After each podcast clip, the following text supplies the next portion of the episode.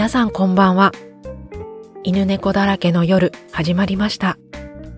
この番組は朝日新聞のペットメディアシップがお届けしています。MC を務める編集長の磯崎です。金曜の夜、犬好き、猫好きの皆さんにペットと一緒にのんびり聞いてもらえたら嬉しいです。今週も保護猫カフェの話題をお届けします。20年にわたって飼い主のいない猫の問題に取り組んできた東京都千代田区の一般社団法人千代田にゃんとなる会が今月22日、老病ホームとホスピスを併設した譲渡型保護猫カフェを開きます。どんな場所になるのか、そして猫たちのお世話について副代表理事の古川直美さんにお話を伺いました。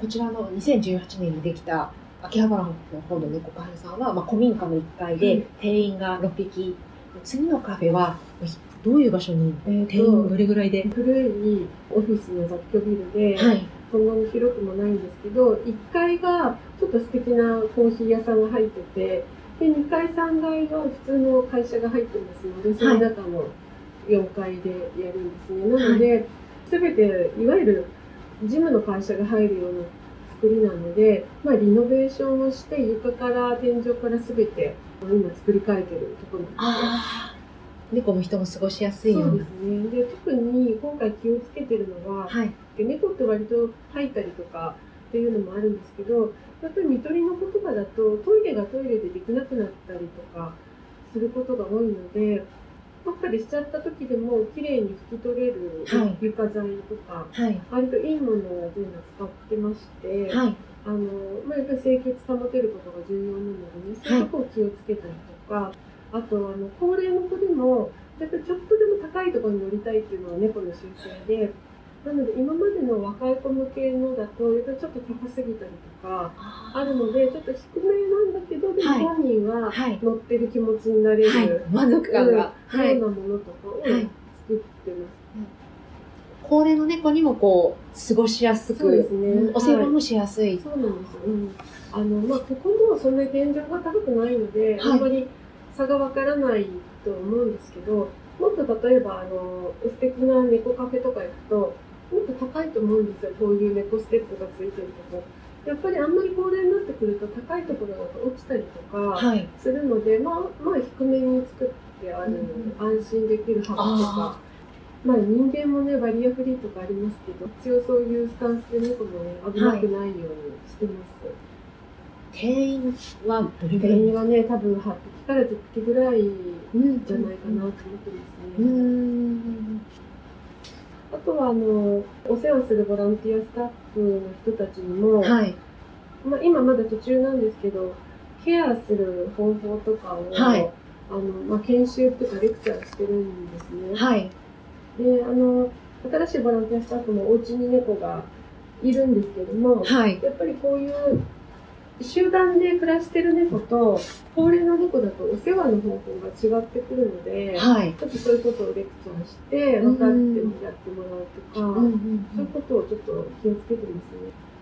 猫の年齢に合ったケアというかお世話がそうそうですね。例えば年を取ってくるとこう高いところに登らなくなるのは年を取ってるからだっていうふうに、まあ、思ってたんですけど、まあ、腰の病気で痛くて登れないっていうのもあるし、あ人間と同じで、まあ、腰が痛いとか病気じゃないけどありますよね、なのでまずやっぱり動きが悪い時はまず病院で原因をはっきりするっていうのはあるんですけど、うん。病気じゃなければやっぱり関節が痛いのであのちょっとこうあったかくしたタオルとかで腰をね温めてあげたりとか、へえ人間の介護ですよねなんか気持ちよさそうですそうねですまあ、はい。そういうこととかね、はい。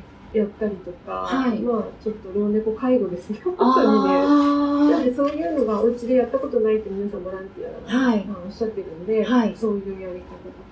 であとやっぱりまあ耳が聞こえないとか、はい。そういう子はどうやってコンタクト取るかとか、うん。あのまあ、急にわっと人が行くと、はい。やっぱり聞こえないだけ怖いじゃないですか。ふっと気がつくとね、このあるので、はい。まあ、聞こえないんだけど、そっと声をかけながらちょっと触っているっていうのを感じさせるとか、はい。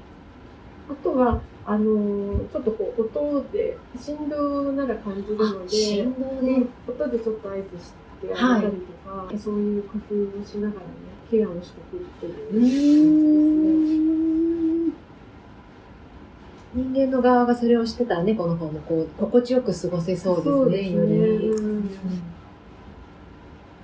なんか今すごくあのクラウドファンディングで皆さんが応援してくださってて、はいであの応援のコメントメッセージが読めるんですけど、はい。それを見るとあのやはりあの自分のうちでは猫を飼えないけれどもやっぱりこういう、こう見捨てないで、はい。まあ、自分たちも一緒に応援してその子を支えていきたいっていうようなお声が多くてあのやはりそういう気持ちの方ってやっぱり多いと思うんですね。うんなんか倒れてる猫がそのまま死んでもいいっては誰もほとんどの人思ってなくてはい。だけど助けると例えば病院には連れて行けるけどその後自分ではどうにもできないので、はい。助けるのを二の足を踏むとかあると思うんですよ。ん。なんだけど助けたいっていうお気持ちにはい。応えるような場でありたい。ですよね。本来はやっぱり行政がはい。こういう施設を持っていくべきだと思ってまして、もともとその千代田区にもはい。働きかけはしてるんですけども、はい。まあ、なかなか一気に行政ってそこまではね、あはい。の一気に実現するというわけにいかないし、ただそれをずっと待ってればなくなっていく命もあるので、はい。まあ、積極的にやってみせて、はい。